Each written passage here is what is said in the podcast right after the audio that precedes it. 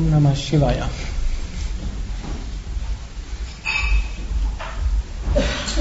Ich hatte gestern Morgen oder gestern Abend gesprochen über die Grundlagen von Kundalini Yoga. Kundalini Yoga auch aus einer bestimmten spirituellen Tradition und zwar aus dem sogenannten Tantra. Und ich möchte heute Morgen etwas sprechen über Tantra, Tantrismus, die Tantra-Philosophie und die makrokosmische Betrachtungsweise, was auch heißt, hm, wie ist die Welt entstanden, was ist die Welt, wohin geht die Welt?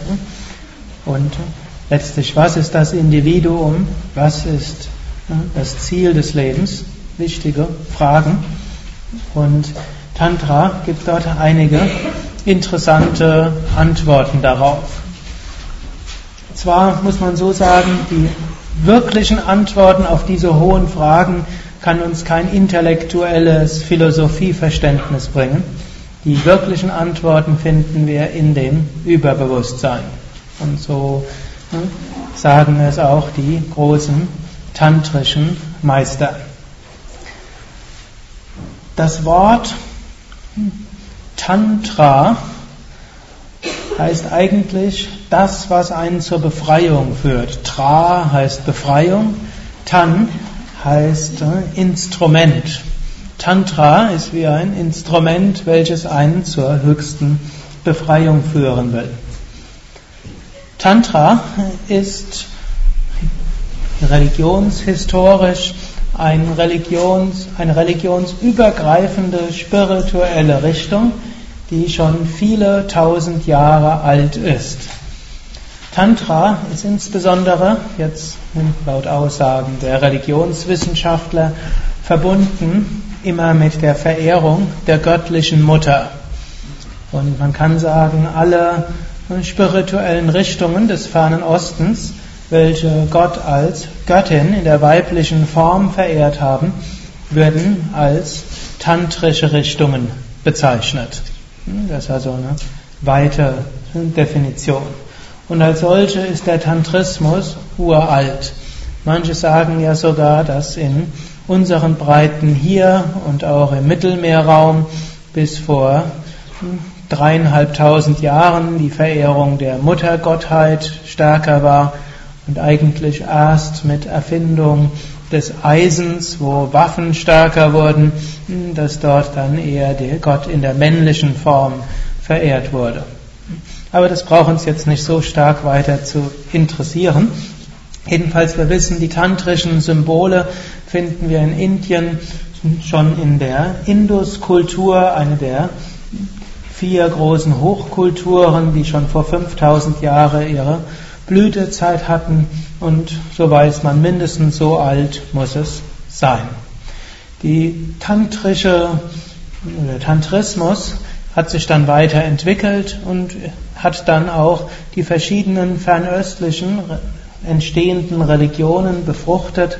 Es gibt tantrische Richtungen im Hinduismus, es gibt tantrische Richtungen im Buddhismus, sogar im Taoismus der dadurch auch beeinflusst worden ist, im Jainismus, im Sikhismus.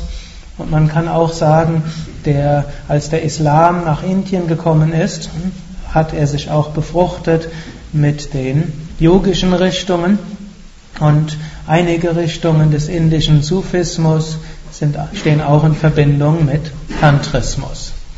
Also Tantrismus in Verbindung mit verschiedenen Religionen als solches religionsübergreifend, hat aber einige Charakteristika durchaus gemeinsam.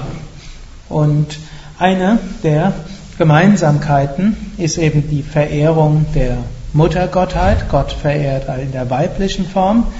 Als zweites ist es auch die tantrische Philosophie, welche die ganze Welt sieht als ein Zusammenspiel zwischen Bewusstsein und Energie, zwischen dem männlichen Pol, welcher als Bewusstsein dargestellt wird, und dem weiblichen Pol, welcher die ganze Welt ist, Und diese heißen dann eben im Yoga Shiva und Shakti.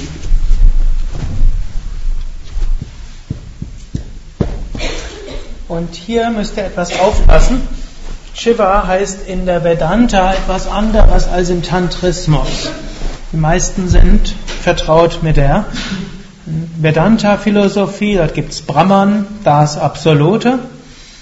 Dann gibt es Ishvara, hm, Ishvara, Gott in seinem persönlichen Aspekt, der in der Maya ist. Maya, die Kraft der Täuschung. Und wenn Brahman sich in der Maya manifestiert, wird er als Ishvara bezeichnet. Und hier schafft er die Welt, Jagat. Er schafft sie als Brahma. Er erhält sie als Vishnu und er zerstört sie als Shiva. Und so kann man sagen, ist Shiva ein Aspekt von Ishvara, nämlich der zerstörende, auflösende Aspekt von Ishvara. Im Tantrismus ist es anders. Da ist Shiva das Bewusstsein an sich. Man kann sagen, Shiva im Tantrismus symbolisiert die, das Gleiche, was in der Vedanta Brahman symbolisiert. Also im Tantrismus Shiva ist Brahman und Shakti kann man sagen, schließt eigentlich sowohl Maya als auch Ishvara als auch Jagat mit ein. Also was als Shakti bezeichnet, ist sowohl eben die Kraft der Täuschung, Maya, als auch die Kraft des Göttlichen, die sich manifestiert und schafft, wie als Saraswati, erhält als Lakshmi und zerstört als Kali. Und sich als die Welt Jagat manifestiert und in der Welt weiter tätig ist. Übrigens in der Symbolik, wenn man Shiva dargestellt wird, findet man beide Aspekte, die vedantischen wie auch die tantrischen Aspekte. Wenn ihr dort Shiva seht, er sitzt dort bewegungslos, das ist das Symbol für Bewusstsein. Bewusstsein an sich bewegt sich nicht, ist ewig, unendlich. Und aus Shiva, das sieht man jetzt vielleicht in der Darstellung nicht so, aus Shiva heraus strömt dort ein Ganga, der Fluss Ganga. Und Ganga ist dort weiblich, nur die Deutschen haben daraus einen männlichen gemacht, der Ganges. Aber es ist die Ganga, die aus dem Kopf herausströmt und das symbolisiert Shakti, die aus dem Bewusstsein herausströmt und die ganze Welt schafft. Aber Shiva hat hier auch die Symbole der Zerstörung. Wir finden den Dreizack in seiner Hand. Der ist durchaus auch eine Waffe. Und wir sehen das so wie die kosmische Zerstörung. Und dann sitzt er auf einem Tigerfell und das symbolisiert auch die Kraft des Aspiranten, seine niedere Natur unter Kontrolle zu bringen und die niedere Natur umzuwandeln in Schmuck. Es wird nichts mehr Bedrohliches, sondern es wird Schmuck und dabei hat Shiva noch einen dritten Aspekt. Shiva gilt nämlich auch als der Ur-Yogi, das ist wie ein dritter Aspekt von Shiva, der der Menschheit die Yoga-Praktiken gebracht hat. Als solcher sitzt er eben nicht nur bewegungslos in irgendeiner Stellung, sondern der im Lotus sitzt, der yogischen Meditationshaltung. Er hat eine Japa-Mala als Symbol für die Kraft des Klanges. Er hat außerdem eine Schlange, Symbol für die Kundalini-Energie, die erwacht und die den Menschen zum Höchsten führen kann. Kundalini Yoga beruht also auf dieser Tantra-Philosophie von Shiva und Shakti. Shiva ist das, was sich nicht bewegt und Shakti ist das, was sich bewegt. Shiva ist das Bewusstsein an sich, nicht stofflich aber das, was dennoch hinter allem steht. Shakti ist alles, was sich bewegt, alle Formen von Energie. Und zu den Energien gehören sowohl hm, physische Energien als auch geistige Energien. Interessanterweise haben die Tantriker schon vor tausenden von Jahren gesagt, dass das Universum nur Energie ist. Während zum Beispiel im 19. Jahrhundert die englischen Missionare so über die Inder gelacht haben. Ihr behauptet, es gibt nicht sowas wie feste Materie. Ihr sagt, es ist alles nur Energie.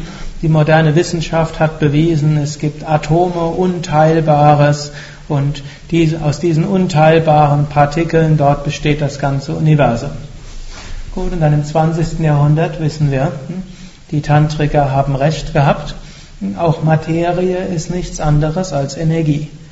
Wenn wir dieses Metallarmband anschaut, scheint fest zu sein, hm, bewegt sich nicht. Wenn man aber das Ganze auf eine subtilere Weise anschaut, schwingt alles, alles im Universum bewegt sich. Wenn man mit einem Mikroskop schauen würde, wäre das nicht bewegungslos, sondern es bewegt sich.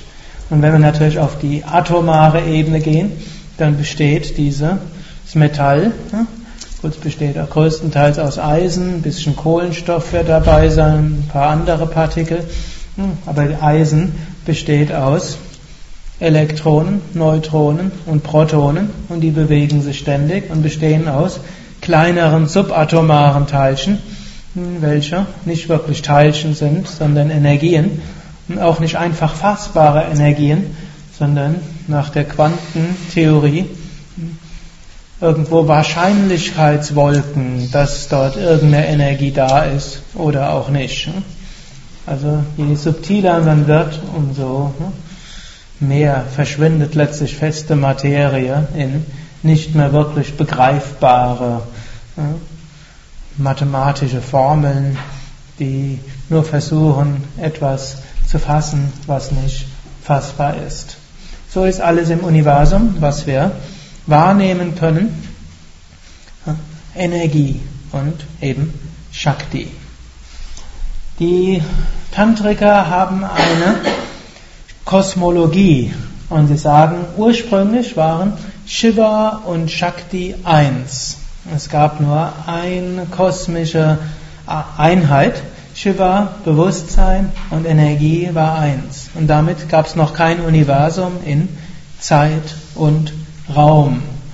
Und dann hat sich Shakti schrittweise von Shiva getrennt und das Universum in sechs verschiedenen Schritten geschaffen. Und das entspricht den sieben Chakras, mit denen die meisten von euch vertraut sind. Im Sahasrara Chakra sind Shiva und Shakti eins und dann gibt es sechs Schöpfungszyklen, hm, innerhalb derer die Welt geschaffen wird. Übrigens, das entspricht auch einem Schöpfungsmythos im Alten Testament, im ersten Buch Mose. Was steht dort? Gott hat die Welt geschaffen in wie vielen Tagen? In sechs Tagen. Was hat er am siebten Tag gemacht? Hat sich ausgeruht. Was das bedeutet, wenn wir vielleicht nachher noch darauf zu sprechen kommen. Selbstverständlich ist das nicht in sechs Tagen hm, zu denken. Wie misst man einen Tag? Und wir, wenn wir Tag nach moderner Chronologie messen wollten, dann wissen wir sehr wohl, die Schöpfung hat sehr viel länger gedauert als sechs Tage. Sechs Tage heißt sechs Schritte der Schöpfung. Gut, also im ersten Schritt sind Shiva und Shakti eins. Dann gibt es dann aus dieser Einheit von Shiva und Shakti, die auch eigentlich von einem höheren Standpunkt auch immer beständig bleibt, trennt sich jetzt Shakti und bleibt zunächst als reine, unendliche Energie, die aber schon vom Bewusstsein abgespalten ist. Man kann sagen, ist wie der ursprüngliche Spandana, der Urklang, wie es manchmal genannt wird, denn Klang ist ja auch Energie, es vibriert etwas. Man kann auch sagen, es ist die Urschwingung. Spanda heißt, Spandana heißt wörtlich Schwingung. Man kann auch hier sagen Urspandana. Und aus diesem Urspandana schafft Shakti die Grundgesetze des Universums. Beide Ebenen zusammen werden auch als Kausalebene bezeichnet, oder Kausalwelt. Im Sanskrit, wer sich mit Vedanta auskennt, kennt ihr den Ausdruck Karana Jagat, die Kausalwelt. Dort ist also erstmal die Shakti als Urenergie da und dann, bevor irgendwas manifestiert ist, werden als erstes die Naturgesetze geschaffen. Wer sich mit griechischer Philosophie auskennt, es wäre das, was Plato als die Ideen bezeichnet hat.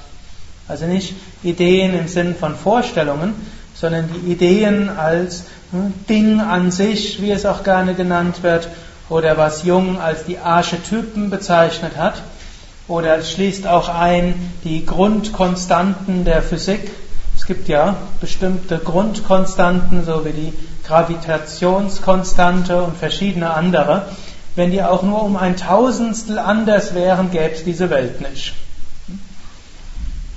Glaube sogar, wenn es um ein Millionstel anders wäre, vielleicht gäbe es eine andere Welt. Aber diese Welt gibt es nur aufgrund bestimmter physikalischer Gesetzmäßigkeiten und es gibt so große Theorie, große Überlegungen auch unter den Physikern, woher kommt überhaupt die Welt und wie ist in diesem ersten Moment des Urknalls, irgendwo müssen dort in dem Moment diese Gesetzmäßigkeiten entstanden sein. Dann geht das Ganze in die Astralwelt. Also dort seht ihr eben diese sieben Chakras als Symbole dieser sieben Schritte der Schöpfung.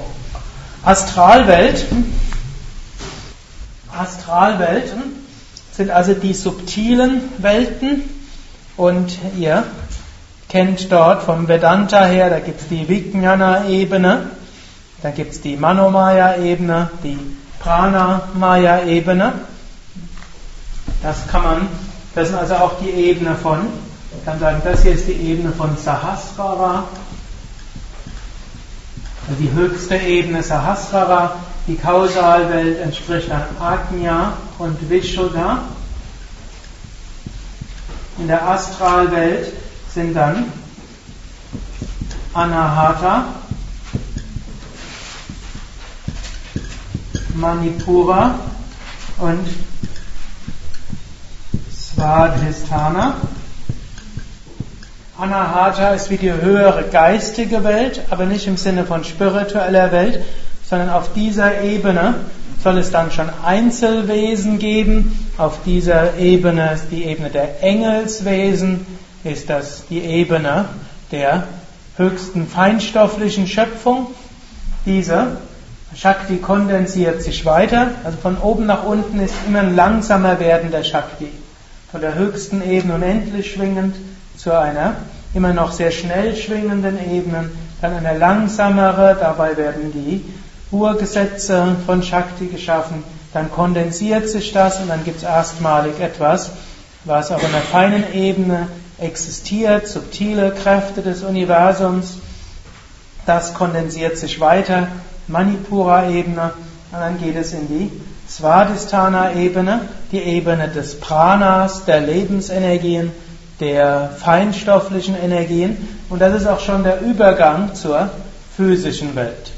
Und dann kommt schließlich Muladhara.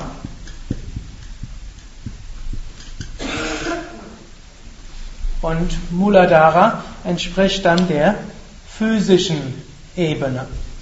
Aber es ist auch nicht so, dass das nur in einem Schritt geht. Der Übergang von der Svadhisthana zur Muladhara-Ebene geht eigentlich auch wieder in mehreren Schritten.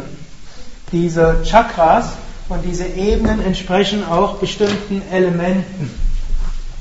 Die Muladhara-Ebene entspricht ja der Erde, die Svadhisthana dem Wasser, Manipura Feuer, Anahata Luft,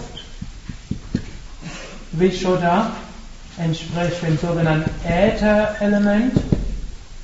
Und dann Ajna ist jenseits der fünf Elemente, ist ein höheres Element in sich. Und natürlich Shiva Shakti, Einheit im Sahasrara, da gibt es überhaupt kein Element mehr, sondern nur Bewusstsein. Wenn jetzt die Energie vom Svadhisthana in die Muladhara-Ebene, von der astralen in die physischen Ebene hineingeht, geschieht dies auch wieder in verschiedenen Schritten. Und dort wird dann wieder grobstoffliche Äther erst geschaffen. Grobstoffliche Äther sind hier alle feinstofflichen Kräfte im Universum. Also ne, was wir jetzt so kennen, Magnetismus, Elektrizität und ne, die Schwerkraft, also die verschiedenen subtilen Kräfte, alles feinstoffliche Energieschwingungen, also nicht feinstofflich im Astralen, sondern vom physikalischen her heute nachweisbar und in den Effekten sehbar oder erkennbar, aber eben nicht grobstofflich fassbar, vom menschlichen Auge nicht sehbar. Daraus entsteht dann die kosmische Luft, das ist so wie das Urgas, das dann gleichmäßig überall verteilt ist. Diese gleichmäßige Urgas, dieses fängt an sich zu drehen und dann entstehen Energiewirbel. Das ist dann sowas wie der Urknall, wenn praktisch aus dem kosmischen Äther und Luft jetzt alles in Bewegung gerät, Feuer und diese schafft dann die nächst grobstofflichere Materie, nämlich die Sterne. Sterne haben ja eigentlich einen eigenen Aggregatzustand. Es gibt Luft, wir kennen auf der Erde fest, flüssig und gasförmig, aber die Sonne ist weder fest noch flüssig noch gasförmig, man nennt das Plasma und das ist eben das, was man im Sanskrit als Agni, äh, Plasmazustand bezeichnen würde, dieser Feuerzustand. Dann aus diesen Feuersternen heraus werden Teile abgesprengt, diese kühlen ab. Dann werden es erstmal flüssige Planeten und also wo wie Magma ist und diese kühlen weiter ab und dann werden sie grobstofflich. So entspricht das den Aggregatzuständen Gas, flüssig und fest und dazwischen den Plasmazustand und jenseits von dem eben Energie, die in keinem Aggregatzustand ist, sondern fein. Die, jetzt unser Planet Erde selbst ist so ein Zwischending. Zum einen, wir stehen ja jetzt auf einer festen, einem festen Planeten, unter uns haben wir festen Boden, aber wir wissen, so fest ist die Erde nicht. Zum einen ist zwei Drittel oder sogar etwas mehr der Erde von Wasser bedeckt. Zum anderen, wenn wir ein paar Kilometer tiefer gehen, dann kommen wir auf flüssiges, nee, zwar nicht Wasser, das finden wir schon ein paar Meter tiefer, dann, gut, hier in dieser Gegend ein paar Meter tiefer, woanders ein paar hundert Meter tiefer, aber noch tiefer kommen wir eben zum Magma, zum flüssigen Erdgestein, was eben wegen der Hitze so heiß ist und was wirklich im Erdinneren ist, weiß man nicht. Es gibt manche Theorien, die sagen, in der Mitte der Erde sei was Festes und andere sagen, in der Mitte sei es flüssig. Aber so genau wissen tun wir es nicht, denn mehr als, weiß jemand, wie tief die maximale Bohrung gegangen ist? Bitte? Sechs Kilometer. Und die Erde hat einen Durchmesser von 12.000 Kilometer in etwa, also die mittleren 11.000, ja, 11.000 und ein paar hundert Kilometer sind eben nicht erforscht, man hat nur Anhaltspunkte. Gut, dann heißt es, wenn die Shakti schließlich all diese Welten geschaffen hat, auf der grobstofflichen Ebene, dann expandiert zunächst das Universum noch eine Weile. Es gibt keine vertikale Schöpfung mehr, also der grobstofflichste Bereich ist erreicht. Noch grobstofflicher als das, was jetzt geschaffen ist, wird es nicht. Es soll zwar jetzt noch etwas grobstofflicheres schon geben, was mit der Erde verbunden ist, die sogenannten Patala, Lokas, das ist dann wie die Unterwelten, jetzt nicht im Griechischen, aber noch grobere, die so grob sind, dass sie für uns wieder nicht mehr wahrnehmbar sind. Aber für praktische Zwecke braucht uns das nicht weiter interessieren. Jedenfalls, wenn diese Ebene erreicht ist, dehnt sich das Universum noch eine Weile aus und wir befinden uns ja nach, sowohl nach Ansicht der Tantriker als auch der modernen Physiker noch in der ausdehnenden Phase des Universums. Und dann irgendwann ist diese Ausdehnung, hört diese Ausdehnungsenergie auf und dann geht es umgekehrt in die Kontraktion, ins Zusammenziehen und dann wieder Auflösen des Universums. Bevor ich darauf eingehe, ich hatte vorher gesagt, ein ähnlicher Schöpfungsmythos findet man im ersten Buch Moses, in Genesis, wo es heißt, dass Gott die Welt in sechs Tagen geschaffen hat und am siebten ruht er sich aus. Ausruhen heißt jetzt nicht, dass Gott nichts mehr machen, macht, sondern es wird nichts Neues geschaffen auf einer neuen Ebene. Es bleibt praktisch auf der Muladhara-Ebene. Und dort wissen wir, es natürlich kein Ausruhen. Jedes Molekül ist in Bewegung, jedes Atom ist in Bewegung, Planeten sind in Bewegung, Sternensysteme sind in Bewegung, Galaxien entstehen auch noch in diesem Moment und lösen sich auf, Sterne explodieren, Planeten stoßen zusammen, Kometen gehen von einem zum anderen. Vermutlich ganze Zivilisationen verschwinden in diesem Moment irgendwo im Universum. Kann man nur sagen, vermutlich, aber sicher ist, hm, ständig passiert irgendetwas in jedem Teil des Universums. Weil es auf einer Ebene bleibt, heißt es, Gott ruht sich aus. Shakti ruht sich aus. Shakti will dann aber wieder zurückkehren. Es ist nicht so, dass es irgendwo bleibt, sondern Yogis sprechen immer von zyklischen. Es gibt Schöpfung, wenn es eine Schöpfung gibt, muss es auch eine Auflösung geben. So wie es einen Tag gibt, gibt es auch eine Nacht. So wie es Frühjahr gibt, gibt es auch Herbst oder Sommer und Winter. Und so, wenn die Energie der Shakti sich auf der horizontalen Ebene weit ausgedehnt hat, irgendwann hört diese Ausdehnung auf und dann zieht sich die Shakti wieder zurück.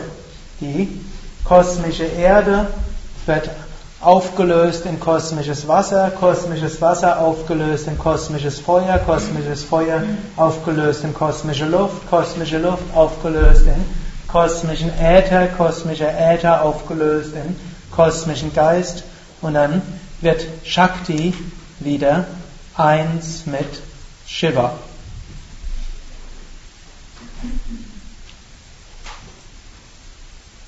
Es gibt dort auch interessante Aussagen, wie lang das Ganze dauert. Und Swami Shivananda hat in dem Buch Bhagavad Gita, ich glaube, es ist im achten Kapitel, hat er in einem Kommentar zur Bhagavad Gita das beschrieben, Kommentar zum 17. Vers, was in einer alten Schrift eben im Surya Siddhanta beschrieben wurde braucht euch jetzt nicht mitzuschreiben. Und ich will auch davor sagen, ich meine nicht, dass es wörtlich zu verstehen ist. Es gibt nämlich auch andere Puranas, wo dann so eine Null mehr oder weniger dazukommt. Und das macht ja schon gleich eine ganze Menge aus. Ich lese es euch nur deshalb vor, hm, damit ihr wisst, in welchen Dimensionen die alten Yogis gedacht haben. Interessanterweise nämlich in einer Zeit, als die Griechen gedacht haben, das Universum ist höchstens ein paar zigtausend Jahre alt.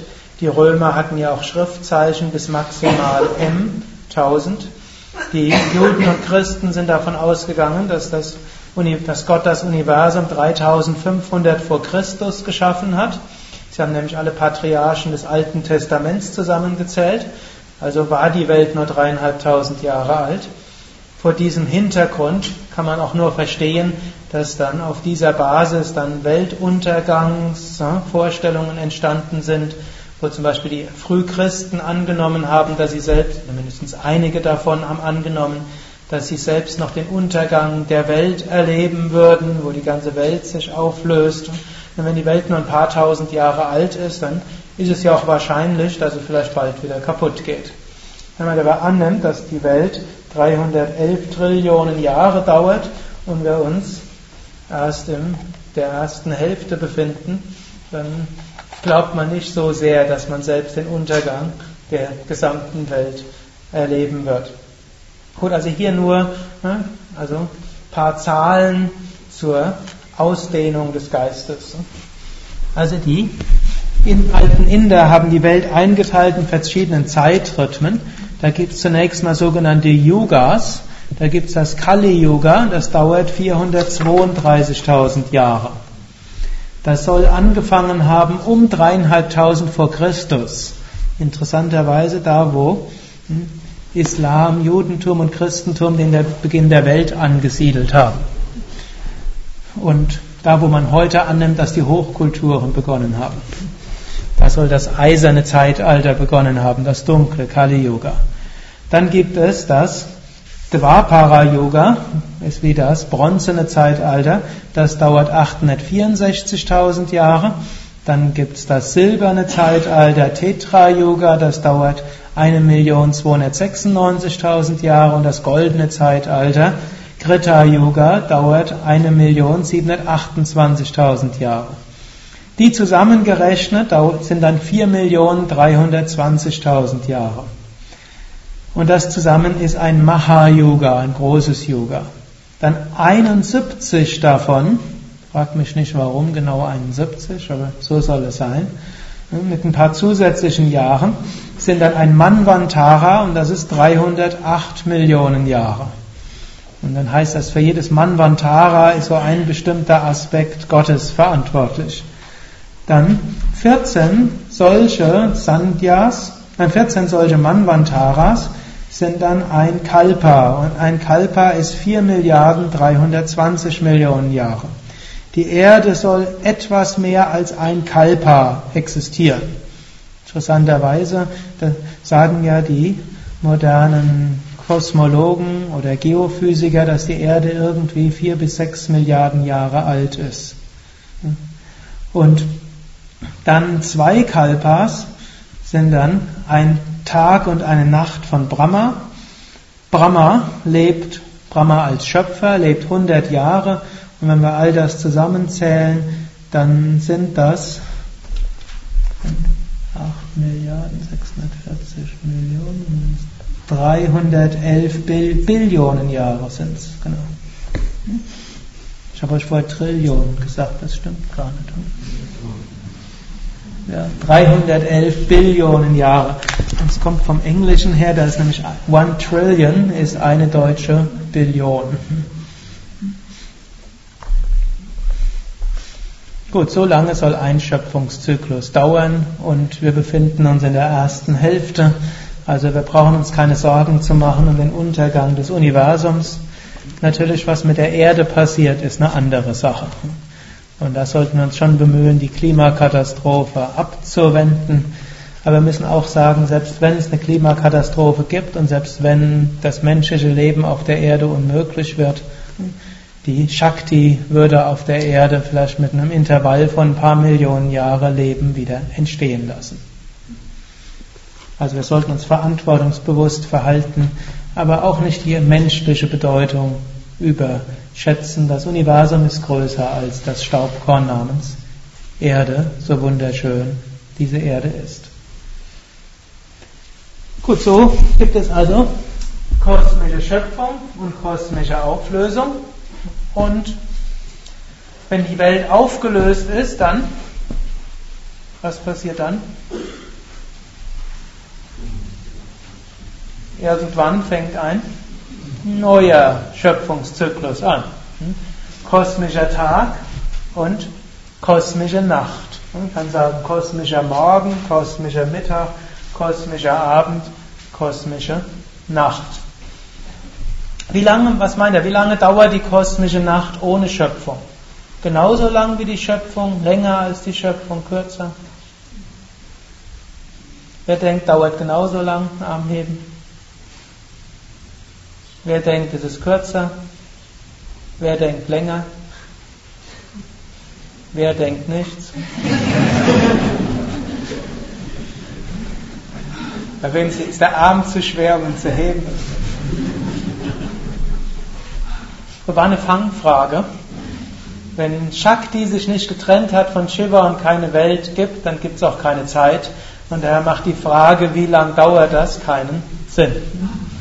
Es dauert eine Ewigkeit und es dauert genau nichts. Also vom einen Standpunkt aus, in dem Moment, wo die Schöpfung aufhört, beginnt sie auch wieder von neuem. Denn was dazwischen ist, kann man nicht messen. Von einem anderen Standpunkt aus, vom Bewusstseinsstandpunkt aus, dauert sie ewig. Jetzt interessiert uns aber nicht nur die kosmische Schöpfung, sondern auch der, der mikrokosmische Betrachtungsweise.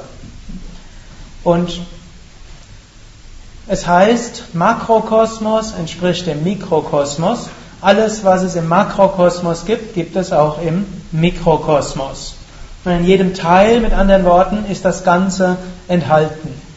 Und der Mensch interessiert sich natürlich am meisten über welchen Mikrokosmos? Den Mensch. Mensch interessiert sich besonders für Mensch. Der Mensch hat jetzt auch Shiva, Bewusstsein in sich. Und der Mensch hat die Shakti, welche im Menschen die verschiedenen Ebenen geschaffen hat, die auch weiter existieren.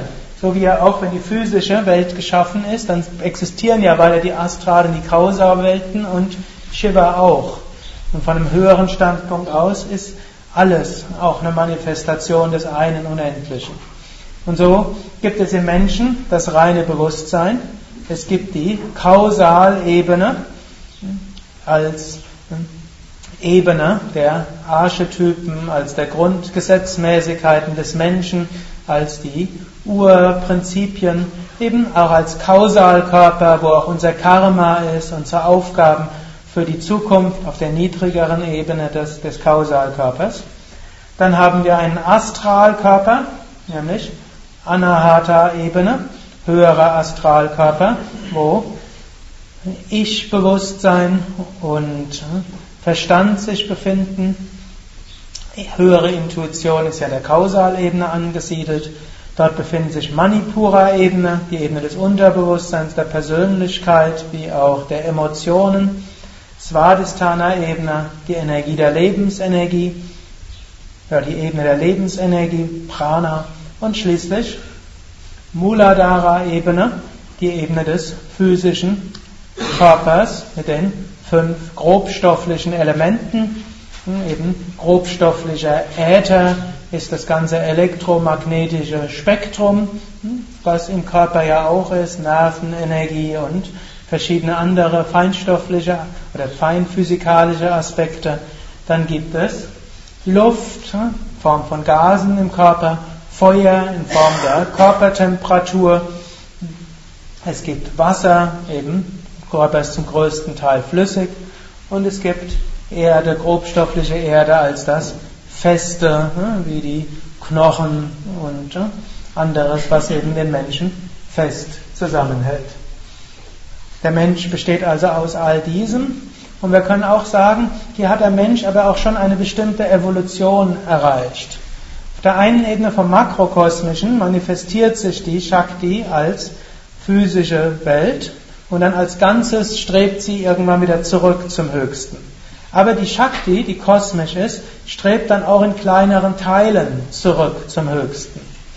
Und so gibt es zunächst die Mineralien, Steine, die haben den grobstofflichen Körper. Shakti manifestiert sich, aktiviert sich, schafft irgendwann die Prana-Welten, das ist die Pflanze. Pflanze entwickelt sich weiter, aktiviert Manipura-Ebene im Tier mit Emotionen, Gefühlen, Fähigkeit sich zu bewegen und wahrzunehmen, manifestiert sich weiter im Menschen, Erwachen von Verstand, Selbstbewusstsein, Ich-Bewusstsein und diese Shakti strebt weiter, lässt den Menschen auch keine Ruhe, will weitergehen zum höheren Chakras und damit zu reiner Liebe, zur Erfahrung der Verbundenheit, zur höchsten Erkenntnis. Und diese Kraft, welche hm, die individuelle, praktisch im Individuellen zum Höchsten zurückkehren will, wird eben auch als Kundalini bezeichnet. Es ist diese Kundalini, welche aus Mineralebene Pflanzenleben hat entstanden lassen, auf der Pflanzen, von der Pflanzenebene Tierebene, von der Tierebene zum Menschen Es ist diese Shakti, die den Menschen nicht ruhig werden lässt, ihn nicht zufrieden sein lässt. Der Mensch will weitergehen in die höheren Ebenen. Er will zum, zur höchsten Erkenntnis kommen. Wenn, das kann man als kosmisch ansehen, dass eben so Leben auf der Erde sich entwickelt hat, aber eben auch individuell. Und dort heißt es, dass wir hm, mit unserem Astralkörper den physischen Körper verlassen im Moment des Todes und dann einen neuen physischen Körper haben, dort uns weiter inkarnieren, weiter wachsen und so weiter und in so lange in individuellen Körpern inkarnieren, bis wir die Einheit mit dem höchsten Bewusstsein erreicht haben. Das heißt, dass wir 8.400.000 Inkarnationen auf der Tierebene hinter uns haben, bevor wir uns zum ersten Mal als Mensch inkarnieren. Und dann heißt es, dass es viele tausend Inkarnationen dauert, bis wir vom Menschen zum Höchsten kommen, zur Erfahrung des Unendlichen. Wenn die Seele zum ersten Mal einen menschlichen Körper hat, dann wird, werden zunächst die gleichen Triebe wie im Tier aktiv sein. Wir wollen essen, trinken, schlafen, uns fortpflanzen, schöne Wohnungen haben und überleben, Sicherheit. Wenn wir eine Weile als Mensch inkarniert waren, Kundalini aktiv wird, dann reicht uns das nicht mehr aus, wir wollen mehr. Und wenn Kundalini noch aktiver ist, dann kommt die Frage, wer bin ich, woher komme ich, wohin gehe ich, was ist wirklich Glück? Wenn diese Kundalini noch aktiver ist, dann sind das nicht nur Fragen, sondern es werden brennende Fragen und wir bekommen die Kraft, diesen Fragen nachzugehen mittels spirituellen Praktiken. Und so kann man sagen, habt ihr alle schon auch eine gewisse erwachte Kundalini, denn irgendwo diese Fragen sind ja in euch drin, bei manchen stärker, bei manchen weniger stark, bei manchen extrem stark. Und mit den Praktiken können wir zur Erfahrung davon kommen. Und diese Praktiken dann, die einem helfen, die Kundalini weiter zu aktivieren auf harmonische Weise und die einem helfen, zum Höchsten zu kommen, das ist dann Kundalini Yoga. Und Kundalini Yoga kann man auch sagen, ist eben der Aspekt des Tantrismus, der sich dann besonders beschäftigt, wie kommen wir als Individuum zurück zum Höchsten mittels Energiepraktiken.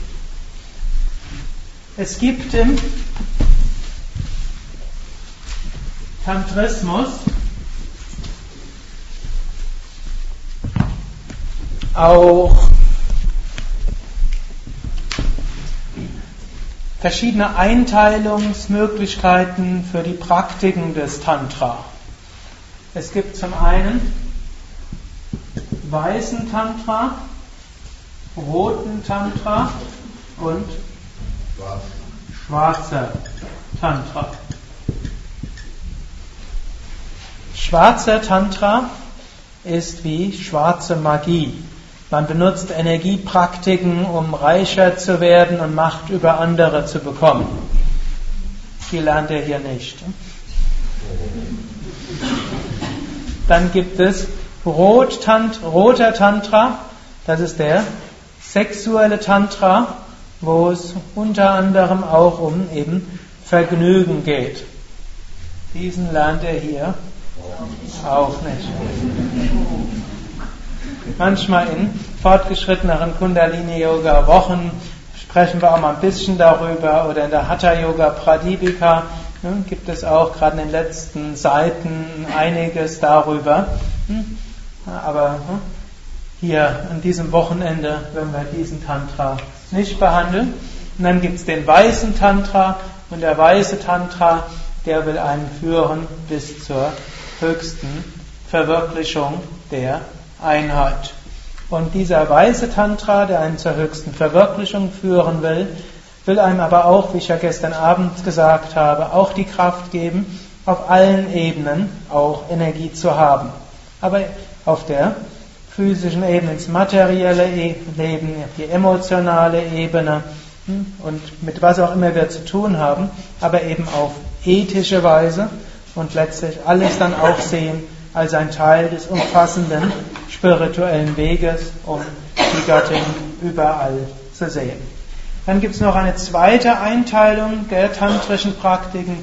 Da gibt es die Dakshina und Vamana, den linkshändigen und den rechtshändigen Tantra. Ich will es nur der Vollständigkeit halber erwähnen. Ihr könnt euch denken, hm, vielleicht nichts Schlechtes gegen linkshändig, aber es heißt halt so, wir lehren hier den rechtshändigen Tantra.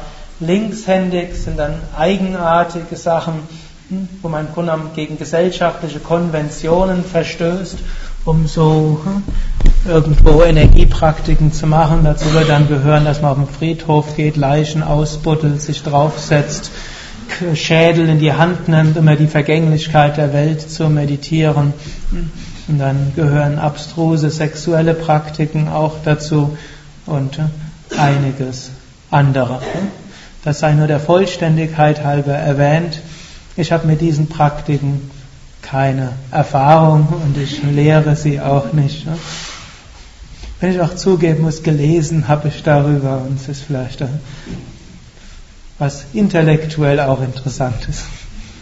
Aber äh, es wird in, es ist eben etwas, was äh, sehr schnell ins Unethische hineingeht und was größere Gefahren beinhaltet. Gut, dann gehören auch irgendwelche äh, im linkshändigen Tantra werden dann zum Teil auch Drogen und Alkohol und anderes genommen.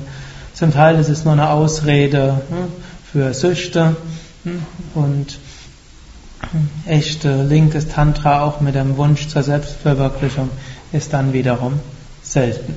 Also hier rechtshändiges, weißes Tantra, Ziel zur Selbstverwirklichung und auf dem Weg dorthin Fähigkeit zum Ausdruck und zum Leben auf den verschiedenen Ebenen des Menschseins. Harium Tatsat.